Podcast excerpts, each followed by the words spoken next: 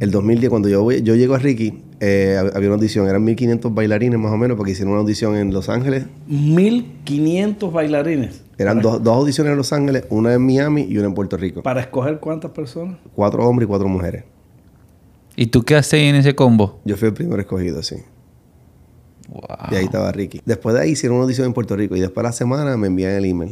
Bienvenidos al club de Ricky Martin. eh, Ya tú sabes. Me arrodillé, empecé a llorar. eh, ¿Sabes? Una cosa. Claro, grandiosa. tú no- tú- un chamaquito de, de la calle que viene de la nada. Y tú y ta- ta- te vas de gira con Sí, el cuya, cuya universidad fue el barrio, fue la esquina, fueron los amigos. Eh, la universidad tuya fue una universidad de sueño, de, de, de mirar. No, es que de- si yo no hubiese, de- yo no hubiese de empezado el baile, yo estuviese preso o muerto, porque la, ca- no- la calle de verdad. Era un rebelde. Sí, en Sí. Puerto Rico es fuerte, fuerte. Sí.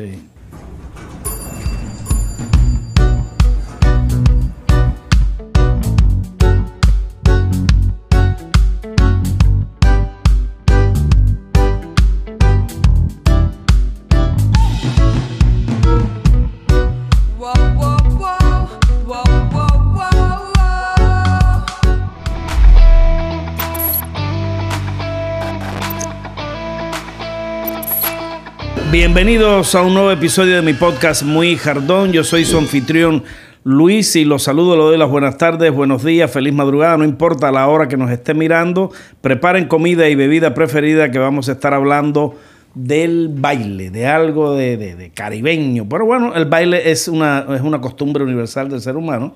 Y aquí tengo a Chaján Ro- eh, Rodríguez, que hoy vamos a disfrutar hablando de eso, de lo rico que es bailar.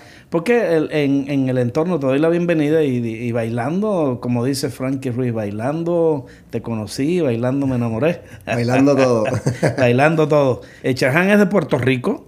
Puerto Rico, por supuesto, no hay que hablar de... En Puerto Rico se baila y se canta. En Puerto Rico hay mucho, mucho sazón. Sí, claro.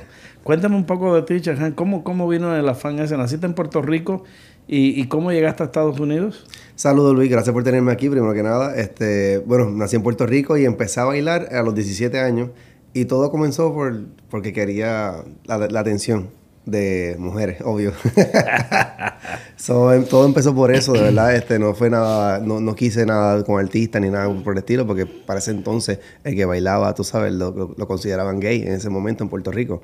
So, este, fue un poquito difícil en ese momento, pero poco a poco se llevó. Sí, yo te voy a decir algo, te voy a decir algo. Antes en, en- en Cuba, en la, en la época pasada, también era lo mismo, un astracismo tremendo y por decirlo así, no, no, no es machismo, pero es, es parte del arraigo, de la idiosincrasia, de los paradigmas que nos crean a, a nosotros los latinos. Y ciertamente en mi país, también en Cuba, pues bueno, los bailarines, eh, por lo regular, los profesionales eran, eran, eran gente gay, le- les encantaba eso y tenían esa habilidad de comunicar. Pasado un tiempo hubo mucha gente, yo conozco ahora mismo muchos bailarines, mucha gente que, que para nada, el que baila bonito, baila bonito, no claro, importa, no importa su era preferencia. paradigmas de los padres, todo. Exacto, no importa. Y no antes hay- no existía reggaetón. No. El reggaetón empezó de la nada. So, antes era o ballet, o contemporáneo, o jazz, o lo- bailar salsa, o Porque cosas tú, así. tú eres un, un bailarín de, calle. de calle, de Sí. música popular. De Sí, música popular. Y claro que, que los tiempos cambian. Y por supuesto, personas con las que tú has trabajado de muchísima fama. Y en la actualidad, para hacer un video, para poner un single, para ponerlo en, en- en- en las redes, pues cuando tú haces el video, pues inexorablemente tienen que haber bailarines y cosas Sí, de todo. Y de música urbana. eh, No, y hoy día el TikTok. Sí, el exacto. TikTok es una locura. Todo, todo el, mu- todo el mundo quiere bailar. Todo el mundo quiere bailar. Bueno, hablamos de ti. ¿Cómo es que de una familia de policías sale un bailarín? Como hay algo ahí como que no juega. Nada, nada cuadra. Mira, mi, mi abuelo es policía, era policía, mi tío, mi tío, mi, mi, mi, mi hermano, to- toda mi familia era policía. Entonces, nada, todo empezó, el, el- yo tenía este, 16 años, Fue, fui a un cumpleaños de la exnovia de mi hermano, y había un, un muchacho gordito así que estaba bailando Backstreet Boys, que yo empezaba a imitar a Backstreet Boys. Este, estaba bailando Backstreet Boys y entonces empezó a hacer el baile de la silla, de As Long As You Love Me. Y el chamaquito está ahí bailando y yo, yo, yo quiero otra vez. Y la nena más linda, todas las nenas encima de él. Yo dije, eso es lo que yo voy a hacer. Y por eso empezó todo. A los 17 empecé a bailar. Sí, por el deseo que tiene uno cuando, cuando- en, esa, en esa etapa de la adolescencia y a mucha gente que le llega también en la etapa de la adultez y que no tiene nada malo, pues nos gusta llamar la atención y- Claro. y, en cierta medida ser el centro de- de- del lugar, de, de que la gente eh, nos vea y, y entonces la gente presea con eso, ¿no? Nosotros empezamos en talent show, eh, hicimos este impersonaciones de, de- de artistas o por ejemplo de, de, NSYNC y todas esas cosas de hace tiempo, claro. Entonces hacemos competencia y competencia y competencia y después conocí a Ken White, que es de Rakim y Ken White, de Down, si no tengo de tu piel, tú sabes. Entonces eh, Ken White era mi mejor amigo para ese entonces. Entonces él empezó a cantar, so, yo lo llevaba a Rakim y Ken White, yo lo llevaba a los parties que no estaban filmados con Pina Record todavía. Entonces estábamos ahí, entonces cuando Kenny me dice, Chehan, cuando yo me, cuando yo me filme con alguien, tú vas a ser mi coreógrafo. Y así fue, Kenny filmó con, con Pina Records, Pina me filmó a mí para la compañía de Pina, y entonces yo empecé a coreografiar a Rakim, Ken White, Little Polaco, Nicky Jam para ese entonces, que era Chambonea, dale cham, yo no soy tu marido, para ese tiempo. Ni tampoco tu hombre. sí, so, ese tiempo fue muy lindo, todo fue muy lindo. Y de ahí para adelante, todo historia. ¿Y cómo fue que, que- que llegaste a Ricky Martin? Bueno, este, primero, antes de Ricky, yo, yo me mudé para Miami en el 2016 2006. Entonces, cuando llegué acá, me ofrecieron una plaza en Sábado Gigante. Este, Entonces, empecé a bailar ahí, por eso fue que me mudé para acá. Este, eso deja Pina Record, me, me, me fui de Rakim, Guay, Nicky Jam, esa gente, me, me- me mudé para acá. Entonces, empecé a bailar en todos Ya los premios. Ahí te dieron un contrato. Sí, entonces a bailar en todos los premios, con Gatañón, Víctor Manuel, Gilberto Santa Rosa, tú sabes, todo el mundo, todo el mundo. Entonces de ahí el 2006, 2007, 2007, 2008, como dos años después, un amigo mío, Juan, Carlos García, que, fue coreógrafo de Wisin y Yandel por 14 años, entonces me llama, mira, Chan, necesitamos un bailarín para Wisin y Yandel. So, ahí me fui de gira con Wisin y Yandel para la gira Los Extraterrestres, que fue la gira de Wisin y Yandel, cuando Wisin y Yandel era los duros. Entonces ahí hice Villas del Mar y todo eso. Entonces llega el 2010, que de hecho, el 2010 cuando yo, voy- yo llego a Ricky, eh, hab- había una audición, eran 1500 bailarines más o menos, porque hicieron una audición en Los Ángeles. 1500 bailarines. Eran dos, dos audiciones en Los Ángeles, una en Miami y una en Puerto Rico. ¿Para escoger cuántas personas? Cuatro hombres y cuatro mujeres. ¿Y tú qué haces en ese combo? Yo fui el primero escogido, sí. Wow. Y ahí estaba Ricky. ¿Puedo ser tu amigo? no, yo no lo conocí en ese tiempo. No, lo- no lo conocías a no, Ricky no, no, en no, ese no. entonces. No. Pero cuando yo fui a la audición de Ricky, era, yo estaba un- en un tiempo de que o yo cogía esa audición o me quitaba del baile completamente porque yo, yo, yo tenía negativo 7 dólares en mi cuenta. So, yo, todo el éxito que había tenido, pero eh, había mal gastado el dinero, hice un montón de cosas y pues, tú sabes, chamaquito. Entonces era o, o cogía la audición o me quitaba del baile. Fui a la audición, la audición duró como 7, 8 horas. La audición fue de tres partes. Jazz, yo no bailo jazz. Contemporáneo, yo no bailo contemporáneo. Y hip hop. So, copy paste. Lo que hacía la persona, yo lo hacía. ¡Guau! ¡Guau! ¡Guau! Y ya tú sabes. La, la, yo creo que lo, lo más importante en, en- en el género del baile es, si tú te lo crees, la gente te lo cree. Vea Claro, claro. cosas. Todo, todo arranca de, de- de ti mismo, de tu, de tu interior. Y, y hablaste ese día con Ricky cuando te los escogieron ustedes, él habló con ustedes. le- Ese día no nos escogieron, pero él estaba ahí, él, él- él fue a la, a, la, a la- a la audición, a la última parte, quedábamos, quedábamos como 10 hombres y 10 mujeres, si no me equivoco. Pero, pero acuérdate, esa fue la audición de Miami. Ya, ya, ya. So, fueron, eh, fueron dos en Los Ángeles y una en Puerto Rico. So, esa fue la audición de Miami. Entonces nos saludaron, qué sé yo, hola, ¿cómo estás? Un placer. Y obviamente ídolo. Entonces nos fuimos. Después de ahí hicieron una audición en Puerto Rico. Y después de la semana me envían el email. Bienvenidos al club de Ricky Martin. eh, Ya tú sabes. Me arrodillé, empecé a llorar. eh, ¿Sabes? Una cosa claro, grandiosa. tú no- tú- un chamaquito de, de la calle que viene de la nada. Y tú y ta- ta- te vas de gira con Sí, el cuya, artista. cuya universidad fue el barrio, fue la esquina, fueron los amigos. Eh, la universidad tuya fue una universidad de sueño, de, de, de mirar. No, es que de- si yo no hubiese, de- yo no hubiese de empezado el baile, solo. yo estuviese preso o muerto, porque la, la calle de verdad. Era un rebelde. Sí, en Sí. Puerto Rico es fuerte, fuerte. Sí. Y entonces recibiste ese email. Sí.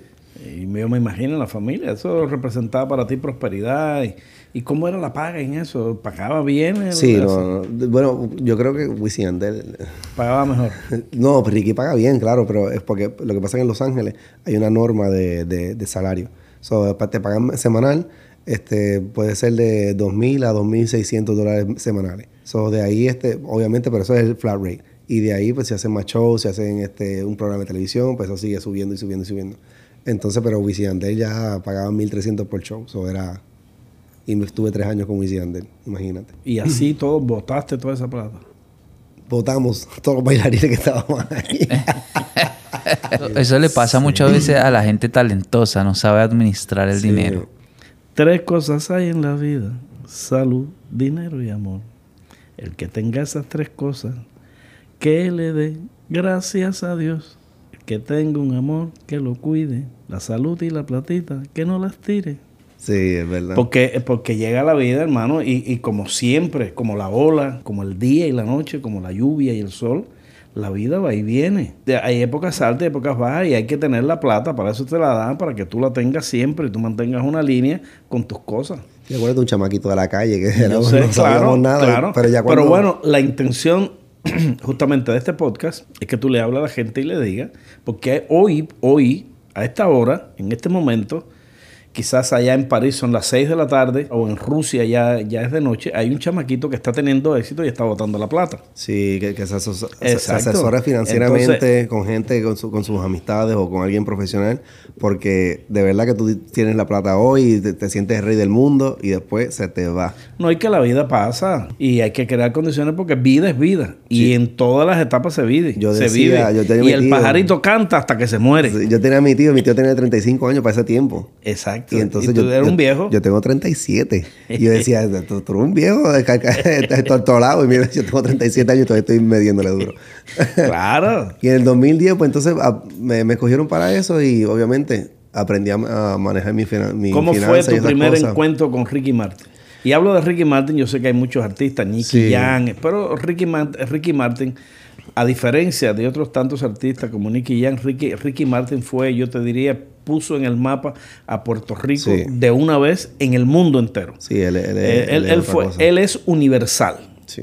La primera fue, fue en los ensayos, que fueron en Los Ángeles. Nos, vi- nos viajaron, digo, yo vivo en Miami, nos viajaron a Los Ángeles y empezamos los ensayos. Y cuando yo lo vi, tú sabes, obviamente después de, después de la audición, pero ya cuando tú lo ves y tú ves la energía de él, la- el carisma, como cuando te habla, tú te quedas así en shock, todo el mundo así, como si fuera un alien. Porque el tipo está cabrón, el tipo, el tipo, el tipo es una cosa. Bueno, lleva en la industria un montón de años, entonces. Y Sí, se sabe hablar, desde- sabe todo. Desde menudo, ¿no? Sí, desde chiquito. Súbete a mi mo- tú sabes, Exacto, todo. exacto. Entonces, ahí nos encontramos y hicimos tremenda conexión y hasta el sol de ahí, súper pana. ¿Son panas ustedes? Sí, sí. Se hablan de vez en cuando. Ya no trabajas con él. No, desde 2000, 2017, 2010 casi 2018 yo renuncié a, a ella.